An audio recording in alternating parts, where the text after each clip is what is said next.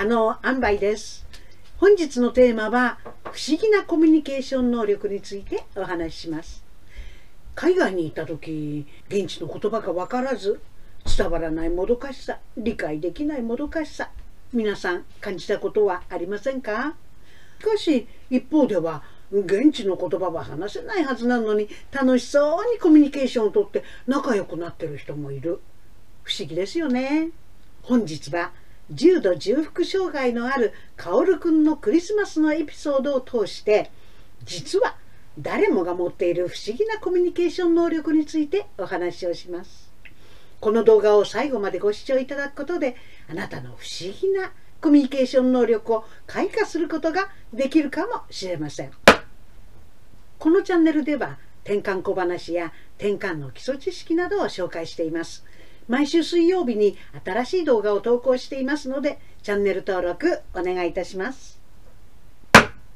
私は転換なので日本転換協会というところに入っています。これは全国に支部がありまして私は千葉県支部の世話人をやっております。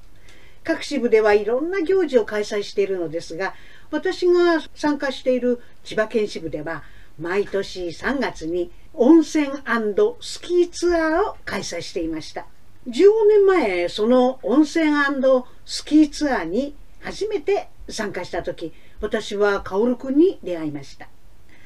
薫くんは乳児期にウエスト症候群という難治性の転換を発症し重度重複障害で身体障害と知的障害そして言語機能障害もありました。治療によって転換発作は抑えられており数秒から数十秒意識を失う決心発作が年に12回起こる程度でした。おしゃべりが大好きなカオルくんはみんなにジャー語で話しかけます。あカオルくんの言葉をここではとりあえずジャー語と呼ぶことにしますね。初めての私には何を言ってるのかすぐには分かりませんでした。旅行中薫くんはいつもボランティアの看護学生の隣に座っておしゃべりをしていました。薫くんがジャー語で話すとその子は「ふーんあそうそうなんだ」ジャー語と日本語で会話が成立していました。薫くんも楽しそう。その学生に薫くんの話していることを分かるの？と聞いてみると「うん全部は分かんないけど大体分かります」とニコニコしてるんです。薫くんのお母さんは薫くんのジャゴに慣れてるので薫くんの言いたいことは分かるし薫くんは相手の話す日本語が大体理解できるので分からなかったらこちらが日本語で確かめればいいだけなんです。薫何言ってるか分かんないでしょ？私は正直に言葉としては全然分かんなかったです。ただ状況で判断して何をしてほしいかが分かる時はあります。でもあの子すごいですね。初めて会ったのに不思議ですよね。と話していたら通じるかどうかは言葉じゃないからと薫くんのお母さんがこんな話をしてくれました。夫の仕事は海外赴任が多かったから私も薫と一緒に海外で暮らしたのよ。日本語も満足できないのに海外で暮らすなんてできるかって思うでしょ？できちゃうのよ。薫がね、12歳の時にはイギリスに行くことになったの。うん、薫が通う学校はどうしたらいいのかなって現地に着いてから夫の同僚に相談したらねすぐにソーシャルワーカーが我が家に訪問してきてくれて薫に会ったのよ。すると翌日スピーチセラピストを連れてきてくれてね薫と話してキングスタンディングスクールっていうスペシャルスクールが最適よって紹介してくれたの。イギリスに着いてすぐのことじゃない？だけども明日行くといいわって言われてえー、明日って思ったけどソーシャルワーカーとスピーチセラピストと一緒にカオルと私はそのスペシャルスクールに行ったのよ。日本にいたってカオルが何喋ってるかわかんない人だらけでしょ？もちろんカオルには英語がわかるわけはないんだけども何しろスペシャルスクールってって言うんだからきっとスペシャルなんだろうなって思って行ったのよ。まずね校長室に通されたの。そしたら校長先生が「よく来たね」ってニコニコと挨拶してくれてそしたらクリスマスのイベントの日だったらしくって聞こえてくるのよそしたら薫が立ち上がってすると校長先生が「うんみんなのところに行っといで」って言うのよ。イギリスに来たばっかで、英語も何もわかんないし知ってる人もいないのよ。なのに一人で行ってごらんって言うの。で、こんな風にしてね、小さなボードに、僕の名前はカオルです。日本から来ました。仲良くしてねって、英語で書いてね。それで、これを見せれば、OK って、カオルは大喜びで、体揺らしながら子供たちのところに行ってね。なんか言われるたんびに、こうやってボード見せてね。それで、ずいぶん経ってから、子供たちに送られて部屋に戻ってきたのよ。そうしたら頭には手作りの王冠かぶって首からレイかけられてお菓子のプレゼントいっぱい抱えてニコニコして戻ってきたの。転校生が来るからってクリスマス会と一緒にウェルカムパーティーを開いてくれたらしくってねそれで王様扱いだったわけ。だからそれから毎日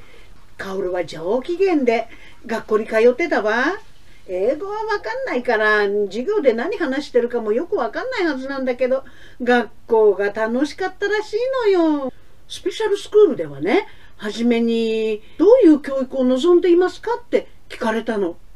日本にまた戻るので日本の言葉も少し勉強してほしいって頼んだのよ。そしたら日本語の勉強も入れてくれたの。いや、先生は日本語できないんだけど、一緒に先生が勉強しながらね、やってくれたのよ。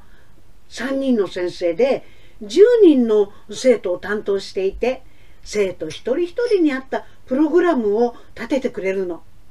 日本にいても薫の言葉は通じないし、薫にとってはイギリスに来ても言葉が通じないっていう意味では同じなのよね。でも周りが違ったの。クラスメートは日本語を話してるのか意味不明な言葉を話してるかなんて分かんないでしょでも初めから英語が喋れないってことは分かってるからそうやって接してくれるのねそうすると分かんないけど通じるのよ不思議よね。子供って。英語で喋れるようになったわけじゃないのよ。でもクラスメートや先生たちとは通じ合って。乗馬だとか水泳だとかいろんなプログラムで楽しい時間を過ごしたわ。本当は言葉は関係ないのかもしれないのよね。お互いにウェルカムっていう、そういう気持ちがあると、通じ合える。どんな国でも行けばなんとかなるって思ってね、うん、それからもいろんな国で暮らしたのよ薫くんのお母さんはさらっと話してくれましたが私には衝撃的でした。え？ー、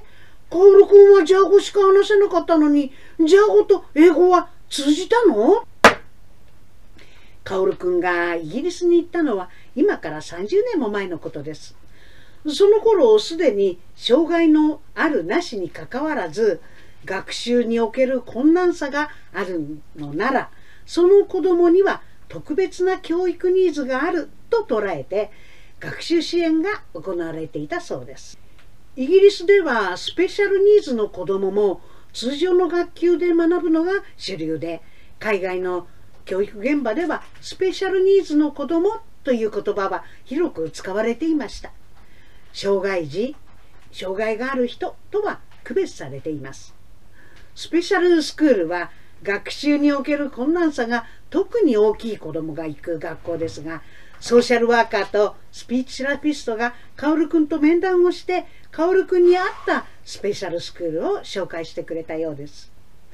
一人一人の持っている能力を引き出すのが教育の役割です。みんなと同じようにできるようにするのではない。みんなに合わせるのではない。一人一人のニーズに合わせている。そのニーズが特別だったらその特別な教育ニーズに合わせた教育がなされる。誰もが特別な存在なのですね。障害があるから普通学級でクラスメートと同じようにできないからなどと普通学級からはみ出るから特別支援学級に通うっていうのとは少し発想が違いますね。障害があるを一括りにせず障害があってもなくても誰もが例外であるのだからその人一人一人を特別な存在として見ることから始めているのです。カオル君が乳児期に発症したウエスト症候群は別名転倒転換とも呼ばれ転換性脳症というタイプに分類される乳児期に起こる難治性転換です。高い割合で様々な程度の脱の遅れを生じることがあります。転換の治りやすさについては知って安心転換って治るの転換のタイプと治りやすさという動画で解説していますのでご覧ください。カオルくんが話している言葉を私はジャーゴと呼びましたが、ジャーゴン発話だったのだと思います。ジャーゴンとは失語症に見られる症状で伝えようとする意思はあるのに意味のわからない言葉の羅列になりちんぷんかんぷんな言葉で話してしまいます。カオルくんは当時「はい」と「バカ」だけしか日本語を話せませんでした。納得すると「はい」「違う」「嫌だ」「そうじゃない」「分かってよ」って。伝えたい時は全部「バカ」「バカ」「バカ」「バカ」で意思を示す。相手の話を聞いて理解することはできるので日常生活には大きな問題はありませんでした。ただ知的障害も多少あるため言葉でのコミュニケーションは成立がしづらく一見コミュニケーションが困難なように見えてしまいますでも不思議なコミュニケーション能力を持つ相手であればコミュニケーションが成立するのこの動画で私が皆さんにお伝えしたいことが3つあります。1つ目は不思議なコミュニケーション能力は実は誰もが持っているのです。言葉にとらわれすぎると理解できないことがあります。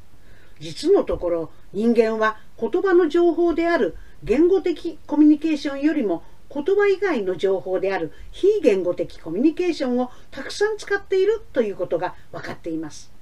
誰もが言葉以外でいろんなメッセージを送ってるんです。それを受け取ることができれば相手の伝えたいことを理解できる。お互いに言葉が分からなくても通じ合うことはできるのです。人は理解できないものを恐ろしいと感じ遠ざけようとします。そして遠ざけることによってますます理解できなくなってしまいます。大切なのは理解したいという気持ちです。理解できないと思ってシャットアウトしてしまえば理解できないのは当たり前です。理解できるかもしれないって思えば言葉以外のことにも注意を傾けることができ通じ合うことができるのです。2つ目は障害があるを一括りにしない。誰もが例外であるということです。てんかん発作がある障害があるというだけで特別扱いをする必要はありません。できないこと注意が必要なことに対する配慮が必要なだけです。特別扱いは時に疎外感を与え頑張ればできることすらやらせてもらえなくなる場合があります。誰もが例外なのです。それは病や障害のあるなしにかかわらずその人に必要な配慮を理解することが互いに支え合う優しい社会なのではないでしょうか。3つ目は転換発作と知的障害について。転換を発症したからといって知的障害が生じるわけではありません転換発作は脳の働きに起きた一時的な不具合の表れです大半の人は発作以外に影響は残りません転換の多くは回復不能な脳障害を伴うことはありません。ただ、転換を合併しやすい脳障害というのはあります。脳性麻痺でウエスト症候群を発症することがあります。もともと脳に何らかの障害があり、その影響で発達や知能の遅れが生じていて、合併症として転換を発症する場合もあるのです。そのため治療で転換発作を抑制できても脳の障害自体は残ることもあります転倒転換は一般的な転換発作とは異なることから気づかれにくく治療開始が遅れることもあります脳に回復できないような変化が起こる前に有効な治療をできるだけ早く開始する必要があります。転換かも。知らないと見過ごしてしまう転換発作。11種類。で見過ごしやすい転換発作について説明していますのでご覧ください。